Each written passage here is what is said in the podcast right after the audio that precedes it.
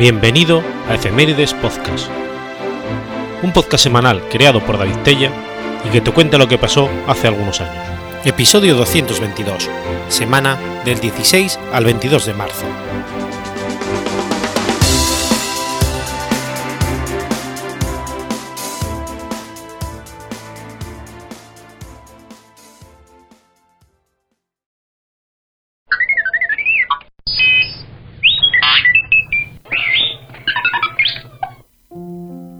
16 de marzo de 1812. Da comienzo el, tercer asedio de Badajoz. El tercer asedio de Badajoz tuvo lugar entre el 16 de marzo y el 6 de abril de 1812. La ciudad de Badajoz fue sitiada por el ejército anglo-portugués bajo el mando de Arthur Wellesley. El sitio fue una de las más sangrientas de las guerras napoleónicas.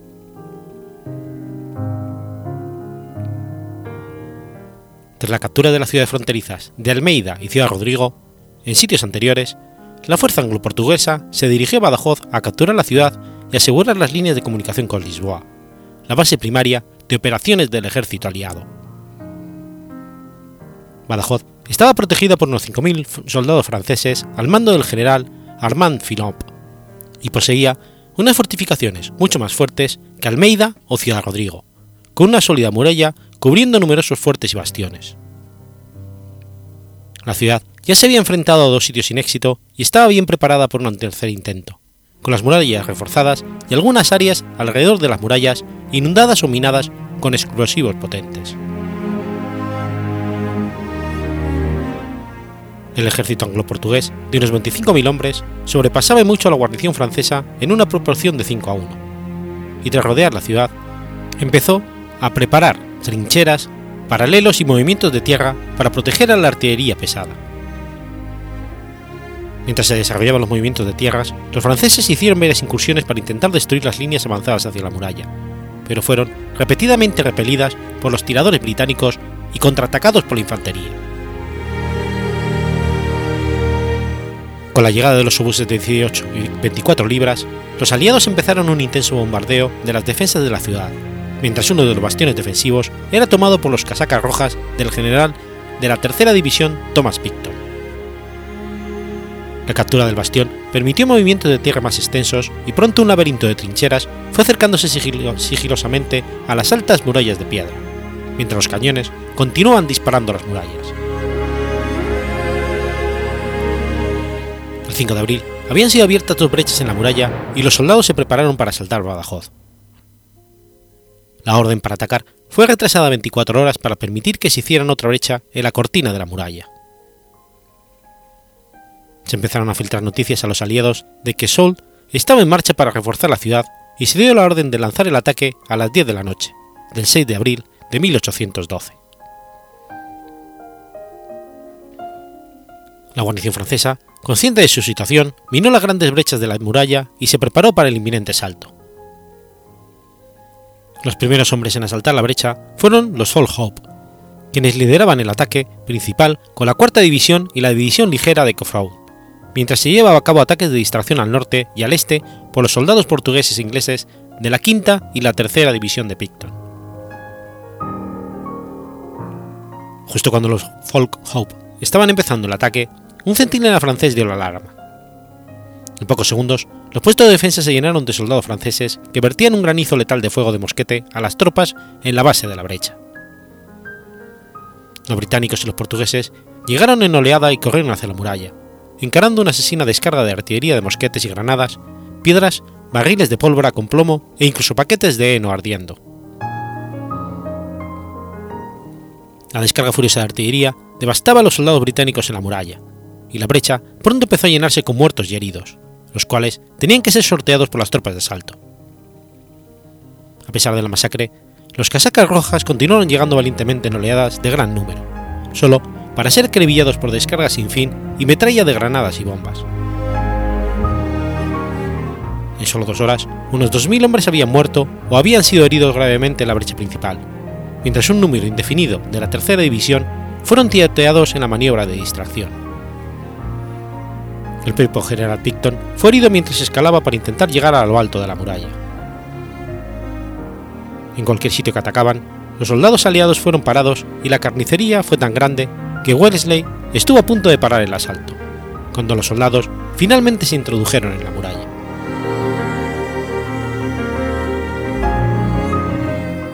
La tercera división de Picton finalmente consiguió llegar a la zona de la Alcazaba, situada en la parte más alta de la población, donde los franceses tenían previsto refugiarse en el momento final. Desde allí lograron enlazar con los hombres de la quinta división, quienes también estaban intentando adentrarse en la ciudad. Una vez que se introdujeron, los soldados portugueses y británicos estaban en gran ventaja numérica, y los franceses empezaron a retroceder. Viendo que no podían resistir más, el general Filton se retiró de Badajoz y se dirigió al fuerte de San Cristóbal, situado en la orilla derecha del río Guadiana, donde finalmente depuso las armas en la mañana del día siguiente. Al éxito militar le siguieron saqueos de masa y desórdenes mientras los casacas rojas se desemborrachaban, y pasaron unas 72 horas hasta que el orden fue completamente restaurado. Entre los civiles españoles que consiguieron sobrevivir estaba Juana María de los Dolores de León, futura mujer del general Sir Henry Smith, y su hermana. Cuando llegó finalmente la mañana del 7 de abril, se reveló junto a la muralla el horror de la matanza. Los cuerpos fueron apilados y la sangre discurría como ríos en las zanjas y trincheras. Cuando vio la destrucción y la masacre, Sir Arthur Wesley lloró amargamente y maldijo el Parlamento británico por concederle tan pocos recursos y soldados. El asalto y las escarmuzas anteriores habían causado en el bando aliado unas 4.800 bajas. La élite de la división ligera había perdido el 40% de sus hombres. La toma de Badajoz, sin embargo, se consiguió y aseguraba la frontera hispano-portuguesa. Wesley podía dirigir ahora sus fuerzas contra, contra el mariscal Soult en Salamanca. El saqueo de Badajoz, a cargo de las tropas británicas con posterioridad a la batalla, incluyendo violaciones y asesinatos indiscriminados de la población civil, se encuentra entre los más terribles y sangrientos acontecidos en la Guerra de la Independencia española.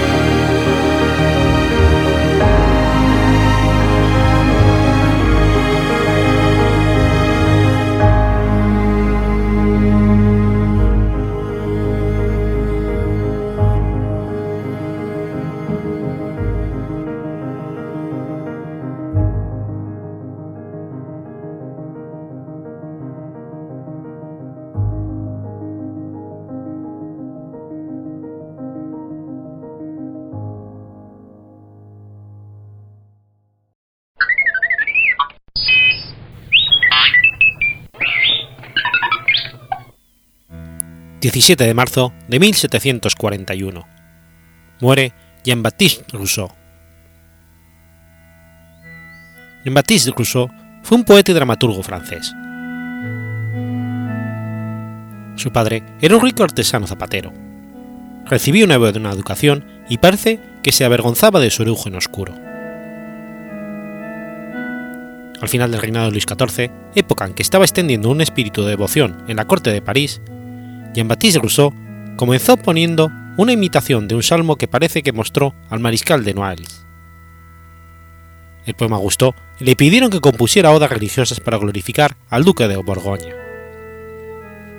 Al mismo tiempo, Rousseau rimaba en secreto epígramas licenciosos para la Orden de los Templarios, donde había sido introducido por el marqués de Lafar y el abad Cherlieu. Se dice que componía los salmos sin devoción y los epigramas sin libertinaje. Su habilidad para los versos llamó la atención de Boileau, que le animó a escribir. Rousseau empezó con obras teatrales. Una comedia de un acto, Le Café, fracasó en 1694 y tampoco quedó muy contento con otra pieza más ambiciosa, Le Flotteur, y con la ópera et Adonis.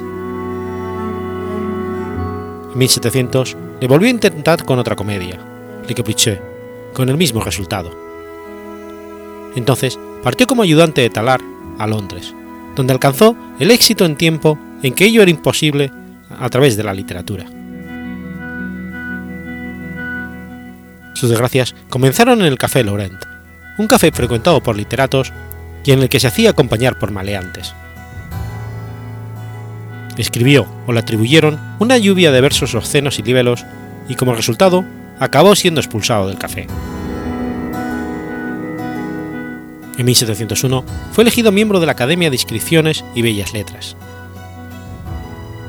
En 1710 se presentó como candidato a la Academia Francesa, pero fue elegido un competidor. Los versos satíricos sobre sus adversarios circulaban por los cafés sin que se supiera ciencia cierta quién era el autor. En 1712, cuando iban a detenerle, se exilió, primero a Suiza durante tres años y más tarde a Bruselas, donde falleció. Rousseau era considerado por sus contemporáneos como el príncipe de los poetas líricos. Cuando murió, Lefrac de Pompignan le dedicó una oda magnífica en la que se ha dicho que era la más bella oda recibida a Rousseau. Sin embargo, en el siglo XIX la obra de Rousseau estaba casi universalmente despreciada. Su versificación es de una corrección extrema, los versos armoniosos y a veces incluso musicales. Pero sus poesías líricas están totalmente desprovistas de sentimiento, y a menudo incluso de pensamiento. Son poesías bellas, frías, mecánicas, que intentan disimular su vacuidad bajo el abuso de la mitología y la pompa de una retórica hueca. Asoman el esfuerzo, los salmos no tienen sinceridad y los epítetos naturalidad. Las cantatas son lo que mejor soporta la lectura en la actualidad, junto con los epigramas, género para el que Rousseau tenía un verdadero talento, servido por una malicia que le causó las desgracias de la segunda parte de su existencia.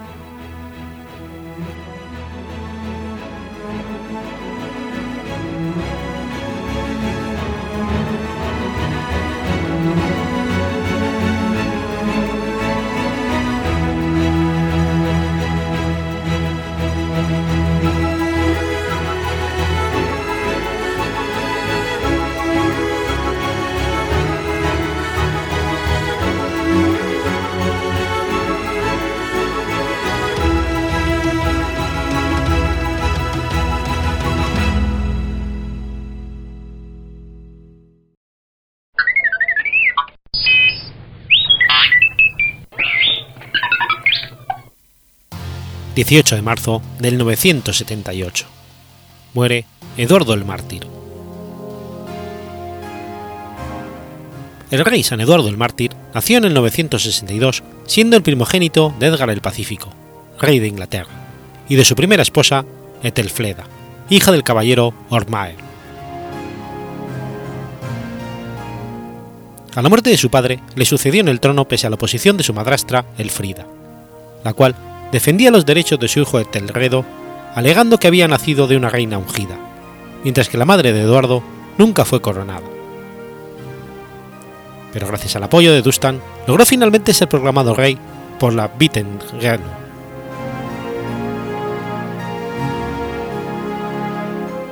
Su política, apoyado por Dustan, se orientó en defender los derechos de la Iglesia menguados en los reinos anteriores. Por ello, muchos nobles deseaban poner en su lugar al joven Etelredo. El 18 de marzo de 978 se encontraba cazando con sus perros y algunos caballeros de Wareham, Dorset, cuando decidió visitar a su medio hermano en el castillo de Corfe, cerca de Wareham, donde vivía junto a su madre. Separado del grupo que lo acompañaba, llegó solo al castillo. Aún Montado en su caballo, su madrastra Elfrida le ofrece desde la parte alta del castillo una copa de vino. Y cuando él estaba por alcanzarla, fue cuchillado por la espalda por uno de los esbirros de la reina.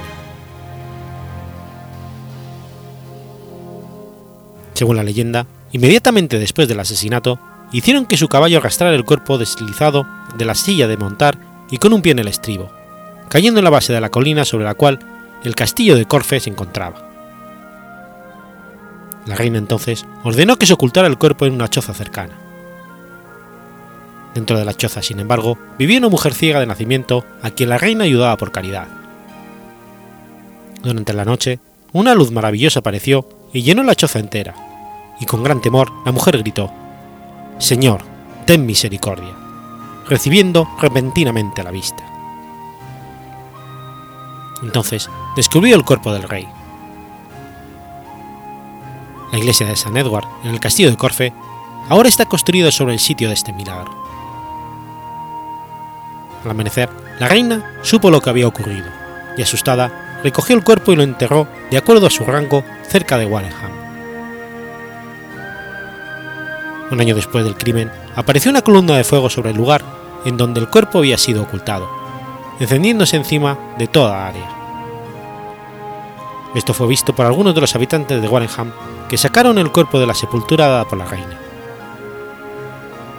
Un brote claro de agua se originó inmediatamente en este lugar, siendo conocido desde entonces como agua curativa. Acompañado por una muchedumbre de campesinos, el cuerpo fue llevado a la iglesia de Santa Madre de Dios de Warrenham y enterrado en el extremo oeste de la iglesia. Esto ocurrió el 13 de febrero del 980. Al año siguiente, el cuerpo fue trasladado a la abadía de Salisbury en Dorset. En el camino, el cadáver del rey hacia la abadía ocurre otro milagro. Dos jorobados que seguían el cortejo son increíblemente curados. Eduardo fue finalmente canonizado en un concilio inglés en el año 1008, presidido por Alpagio, arzobispo de Canterbury, y el rey El Terredo ordenó que sus festividades fueran de tres días, el 18 de marzo, el 13 de febrero y el 20 de junio. La abadía de Shaftesbury fue rededicada a la Virgen María y a Eduardo. Muchos milagros siguieron sucediendo en su sepulcro en los siglos venideros, incluyendo la cura de la lepra y la devolución de la vista a los ciegos. En el siglo XVI, durante el reinado de Enrique VIII, cuando ocurrió la destrucción en masa de monasterios y conventos, el cuerpo de Eduardo fue escondido para salvarlo de la furia del rey. En 1931, las reliquias fueron recuperadas por Wilson Clarice Clarish durante una excavación arqueológica. Su identidad fue confirmada por el Dr. T. Stonewell, un osteólogo. En 1970, exámenes realizados en las reliquias sugirieron que el joven había sido cuchillado en la parte posterior mientras montaba su caballo y después había sido arrastrado a lo largo de la tierra por el animal aterrorizado con su pie cogido por un estribo. En 1982 se donaron las reliquias a la Iglesia Ortodoxa rusa, que las puso en una iglesia en el cementerio de Brockwood, en Woking, Surrey. Organizaron a la fraternidad de monjes de la Orden de Eduardo para custodiarlo allí. La iglesia ahora se llama Iglesia Ortodoxa de Eduardo el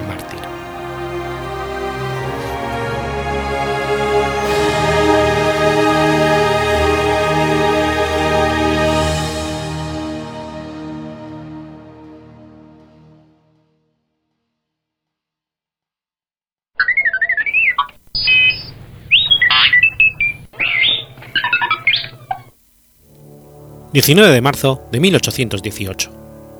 Ocurre la batalla de Cancha Rayada. La Cancha Rayada, también conocida como Sorpresa o Desastre de Cancha Rayada, fue una batalla de la independencia de Chile, desarrollada en el marco del, del periodo independiente de la Patria Nueva, donde fueron derrotadas las fuerzas patriotas comandadas por José de San Martín en el encuentro sostenido con las fuerzas realistas en la ciudad de Talca.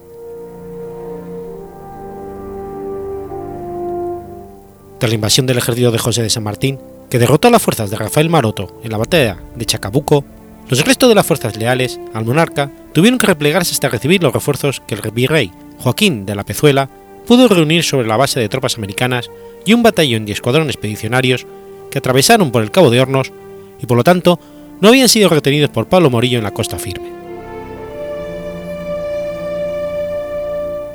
El grueso del refuerzo debía arribar en la expedición española ese año y que acudiría con 11 transportes, pero cuyas tropas se sublevaron en el trayecto marítimo, pasándose además al bando independiente y entregando planos, rutas y puntos de desembarco y todo lo que permitió finalmente la captura de la nave de escolta, fragata Reina María Isabel, y el resto de la expedición casi al completo. Los realistas de Chile, sin embargo, no habían dejado de trabajar para reagrupar sus fuerzas en el sur, formando un total de 4.612 hombres con 14 cañones, y que al mando de Mariano Osorio avanzaría en dirección norte. Después del juramento de la independencia del 12 de febrero de 1818, el Ejército Unido Liberador de Chile, conformado por 8.000 hombres, seguía observando a los realistas que avanzaron situándose en la ciudad de Talca. Al caer la noche del 18 de marzo de 1818, el ejército aliado acampó en dos líneas paralelas dispuesto a pasar la noche. General José de San Martín, viendo su posición muy comprometida, decidió cambiar de posición antes del amanecer, pero iniciativa del general José Ordóñez, los realistas decidieron atacar cuanto antes.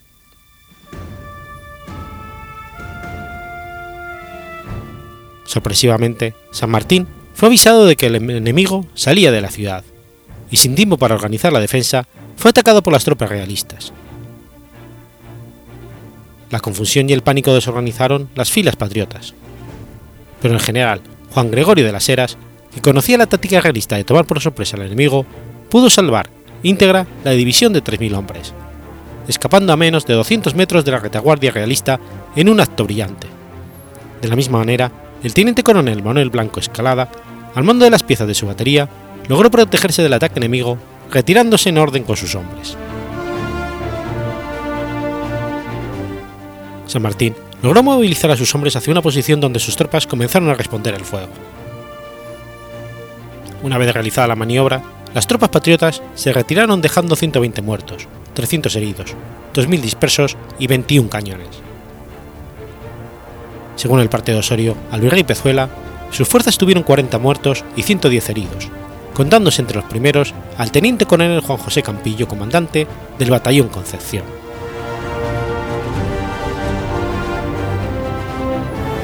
El 22 de marzo de 1818, el militar francés Miguel Brayer llegó a Santiago portando noticias exageradas de cancha rayada.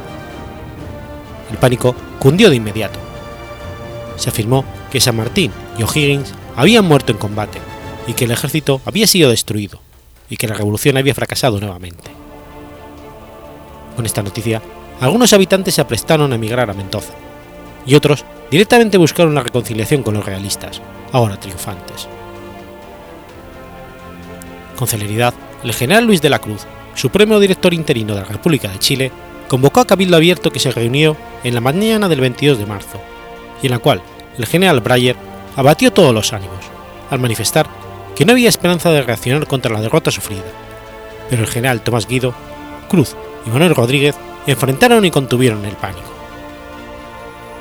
Este último proclamó en esta ocasión su célebre Aún tenemos patria, ciudadanos.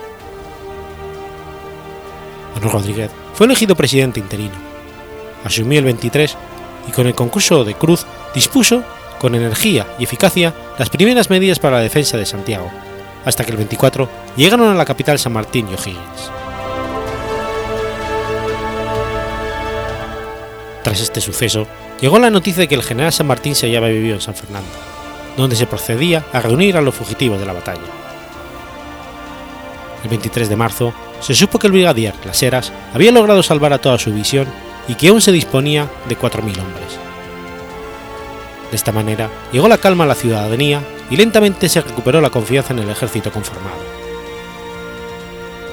En los primeros días de abril de 1818, el general San Martín logra finalmente la reorganización del ejército unido, encontrándose nuevamente en condiciones de enfrentarse a las fuerzas realistas, en las que sería la batalla decisiva del conflicto, la batalla de Maipú.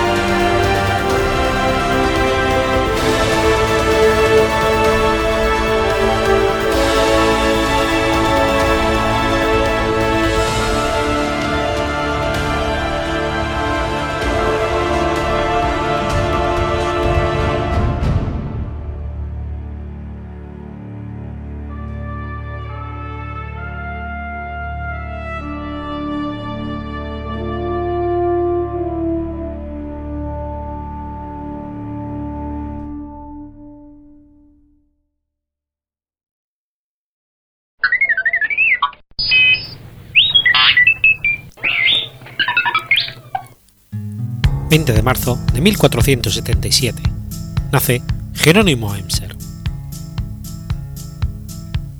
Jerónimo Emser fue un teólogo alemán, antagonista de Martín Lutero, nacido en Ulm.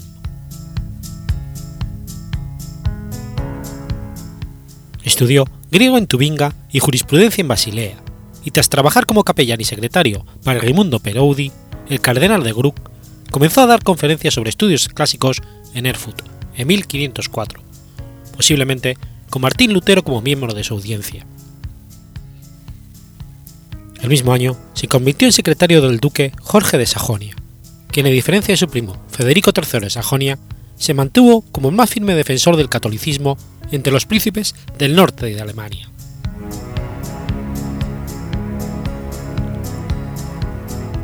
Durante un tiempo, el duque Jorge estuvo empeñado en asegurar la canonización del obispo Beno de Meiben, y por petición suya, Emser viajó a través de Sajonia y Bohemia en búsqueda de evidencias de la santidad de Beno, las cuales después incluyó en un libro publicado en alemán y latín.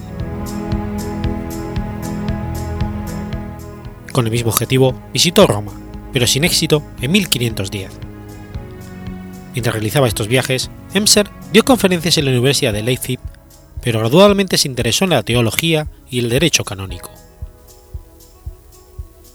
Dos prebendas otorgadas, Dresden y en Meiben, a través de la influencia del duque Jorge, le dieron medios y tiempo libre para seguir sus estudios.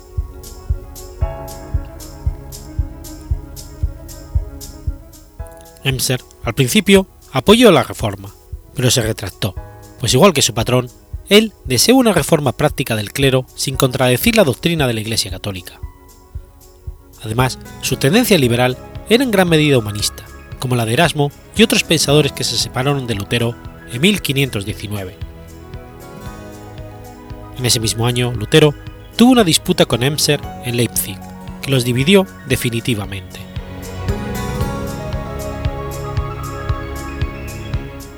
Así, Emser alertó a sus amigos bohemios para ponerlos contra Lutero, y este último respondió atacando a Emser por medio de un escrito bastante ofensivo.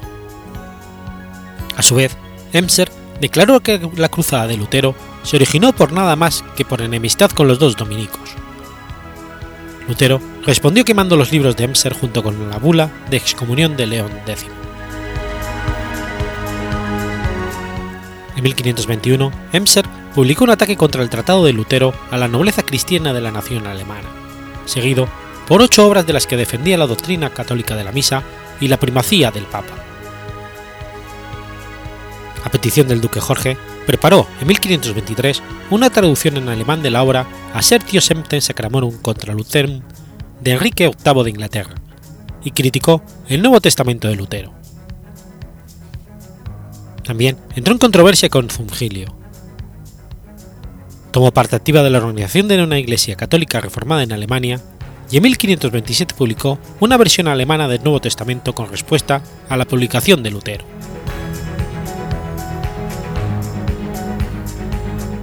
Emser murió el 8 de noviembre de 1527 y fue enterrado en Dresde. Fue un vigoroso controversialista y junto a Eck uno de los más eminentes teólogos que se mantuvieron con la Iglesia Católica en Alemania. Sin embargo, Emser no fue un gran erudito. Los errores que detectó en el Nuevo Testamento de Lutero fueron en gran medida variaciones legítimas de la Vulgata, y su propia versión del Nuevo Testamento no fue más que una adaptación de la versión de Lutero de acuerdo a los requerimientos de la Vulgata.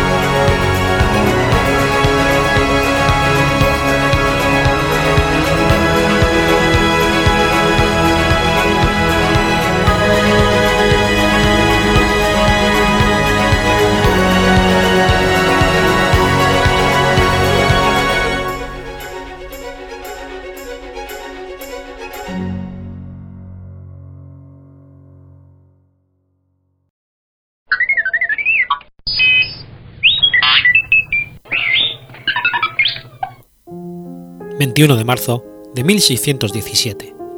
Muere Pocahontas. Pocahontas fue la hija mayor del jefe Powhatan, jefe de la Confederación Angloquina en Virginia. En lengua algonquina, su verdadero nombre fue Mataoka, pero se le conocía por su mote traviesa. De su infancia se conoce poco, tan solo que su padre era el jefe Powhatan y que su madre se llamaba Nonoma Winanuske Matatzike, y que tras dar a luz fue expulsada de la tribu y falleció poco tiempo después, como era común en esa época.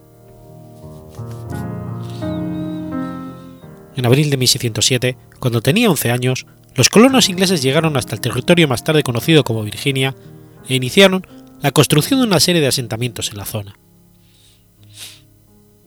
La tribu liderada por el padre de Pocahontas secuestró a un líder colono llamado John Smith y fue llevado hasta una de las villas del imperio Powhatan llamado Huerowocomo. Entonces, cuando Smith estaba a punto de ser ejecutado sobre una piedra, Pocahontas salió saltó sobre él para protegerle. La única versión que hay de los hechos son las aportadas por el propio Smith y desde la década de 1860 se ponen en entredicho tales hechos. Uno de estos motivos es que a pesar de haberse publicado dos libros sobre Virginia, no fue hasta diez años más tarde cuando escribió una carta a Ana de Dinamarca, reina de Inglaterra, rogándole que se le diera un trato adecuado a Pocahontas. A lo largo de esta década se piensa que John Smith exageró o incluso inventó la historia para beneficio de su amiga. Otros expertos sugieren que todo fue una confusión. Aunque Smith creyó haber sido salvado, el hecho que presenció fue un ritual en el que se simbolizaba la muerte y el renacimiento como parte de la tribu. En Love and Hate en Gemstone, David Prince opina que es solo una suposición debido a lo poco que se conoce acerca de esta tribu.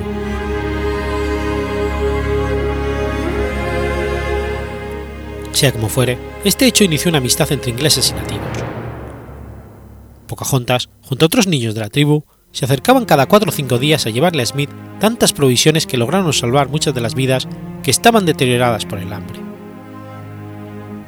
Pero los colonos cada vez se extendían más lejos y los nativos americanos empezaron a sentir que sus tierras estaban siendo invadidas y los conflictos volvieron a surgir. En 1608, con 13 años, Pocahontas avisó a Smith y a los suyos que la invitación que, le que habían recibido por parte de su padre para visitar Huerogocomo era una trampa para matarlos. Un año más tarde, Smith se hirió de una explosión de pólvora y se vio obligado a volver a Inglaterra por cuidados médicos. La versión que dieron a los nativos fue que Smith había sido secuestrado por un pirata francés y había muerto, versión que Pocahontas creyó hasta que volvió a encontrarse con Smith en Inglaterra, esta vez como la esposa de John Rolfe.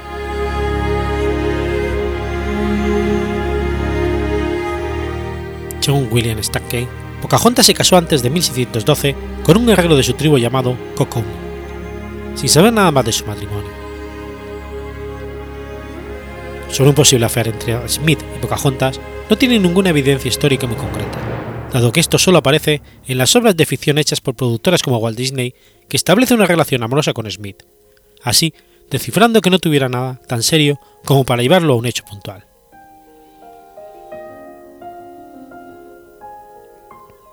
En marzo de 1613, Pocahontas vivía en Passamaquoddy, una villa de los Patapawek, una tribu nativa americana que había hecho tratos con los Powhatan. Cuando los colores ingleses llegaron allí, descubrieron a Pocahontas y tras tenderle una trampa la raptaron.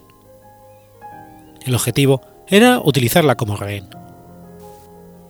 Los Powhatan tenían rehenes ingleses y Pocahontas sería su moneda de cambio. Secam soltó a los prisioneros, pero no llegaron a satisfacer a la hora de la entrega de la cantidad de armas y cargamento. Mientras tanto, Pocahontas esperó en Enricus, en el moderno condado de Chesterfield. Poco se conoce de su estancia allí. Fuentes indígenas relatan que sufrió una depresión tan severa que los ingleses permitieron a su hermana y cuñado visitarla. En ese momento, según testimonio de su hermana, Pocahontas relató haber sido violada durante el cautiverio, aunque no existen fuertes, fuentes alternas salvo el testimonio de su hermana. Al contrario, Ralph Hammond la describió como un extraordinario trato, y que un ministro inglés llamado Alexander Whittaker le enseñó acerca del cristianismo y fue bautizada como Rebeca. Fue también durante esta etapa en la que aprendió y perfeccionó su inglés. También se dice que Pocahontas quedó embarazada producto de la violación, razón por la que fue trasladada a Enrico, donde dio a luz a un niño llamado Thomas antes de su matrimonio con Rolf. En marzo de 1614 se desató una fuerte guerra entre ingleses y nativos. En Matchot, los colonos ingleses tenían varios rehenes nativos y pidieron a Pocahontas que hablara con los de su tribu para llegar a un acuerdo. En ese momento, ella decidió que no lo haría, que prefería vivir con los ingleses, pues su padre la valoraba menos que viejas espadas, billetes, monedas y hachas. Durante su estancia en Enricus, Pocahontas conoció al viudo John Rolfe, y este se enamoró de ella. Rolfe, que había cultivado cierto éxito con una nueva variedad de tabaco en Virginia, tenía cierto recelo a casarse con una pagana como Pocahontas, por lo, escribió, por lo que escribió una carta al gobernador en la que pedía permiso para casarse con ella, que con su amor estaría salvando su alma.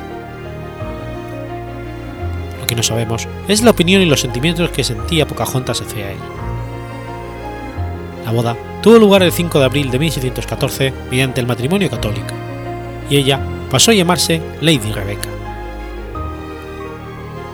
Vivieron en una de las plantaciones de él y el 30 de enero de 1615 nació Thomas Rolfe.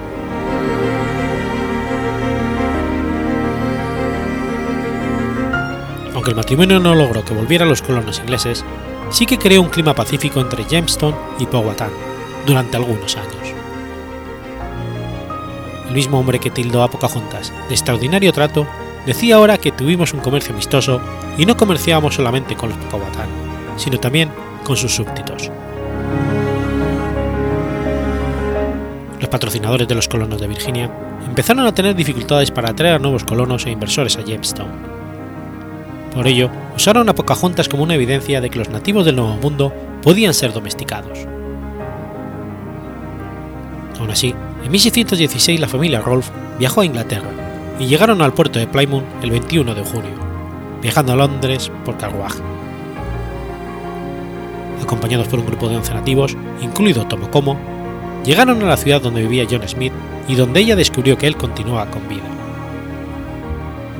Él le escribió una carta a la reina Ana en la que solicitaba que Pocahontas debía ser tratada con respeto de una, de una visitante de la realeza. Así fue como Pocahontas y Tomocomo acudieron al palacio de Whitehall durante el reinado de Jacobo I de Inglaterra en 1616.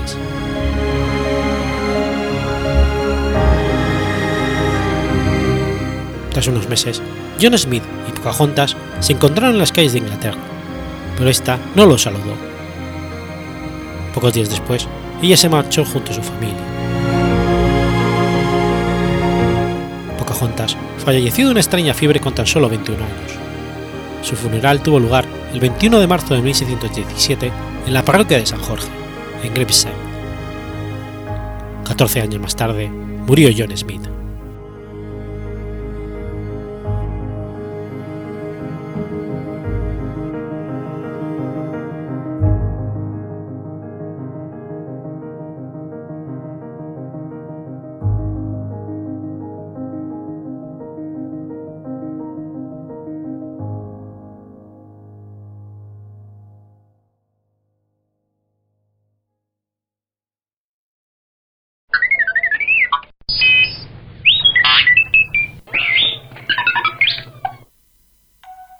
22 de marzo del 2005.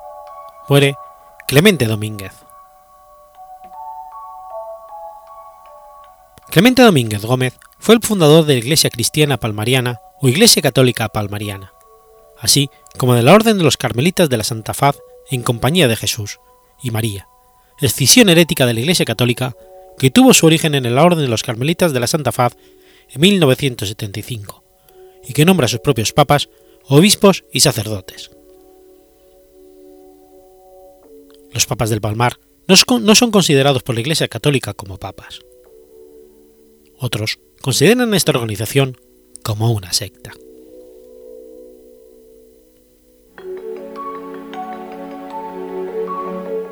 Clemente Domínguez nació en Écija el 23 de abril de 1946, recibiendo desde pequeño una educación católica muy severa. Contable de profesión en una compañía de seguros, su juventud, según los propios palmarianos, tuvo ciertas ataduras con las vanidades de la vida. Fue conocido en los ambientes homosexuales de Sevilla con el sobrenombre de La Voltio, por su pasado como trabajador de la Compañía Sevillana de Electricidad. Contaba 23 años cuando tuvo la primera visión sobrenatural de la finca de la Caparrosa el 30 de septiembre de 1969. Domínguez Gómez declaró tener visiones místicas, sufrir estigmas y recibir mensajes del cielo durante años en el Palmar de Troya, Utrera, en relación con el fenómeno sociológico allí acontecido durante los últimos años de la década de los 60 y principios de la década de los 70. Domínguez fue ordenado obispo el 11 de enero de 1974 de modo válido pero ilícito según el derecho canónico, por el arzobispo vietnamita Pierre Martin Ngomo Dinh junto con otros cuatro. Durante un viaje en automóvil por la autopista Bilbao-Beovia, Domínguez sufrió un grave accidente que le hizo perder la vista el 19 de abril de 76. Se autoproclamó papa el 6 de agosto de 1978, a la muerte del papa Pablo VI, con el nombre de Gregorio XVII. Mientras se hallaba en Santa Fe de Bogotá, afirmó haber tenido una visión sobrenatural, la aparición de Cristo y los apóstoles San Pedro y San Pablo, en los que estos le nombraban papa y le indicaban que los cardenales del futuro cónclave eran comunistas, masones y ateos. Dicha visión condenó la herejía, el modernismo y el comunismo, como ideologías que el Concilio Vaticano II había aceptado, lo que le situaba ideológicamente cercano al sedevacantismo y al conclavismo, Inmediatamente fue excomulgado por la Iglesia Católica. En ese mismo año santificó a personajes del franquismo muertos años antes. Años después excomulgó a Juan Pablo II y a Juan Carlos I, rey de España.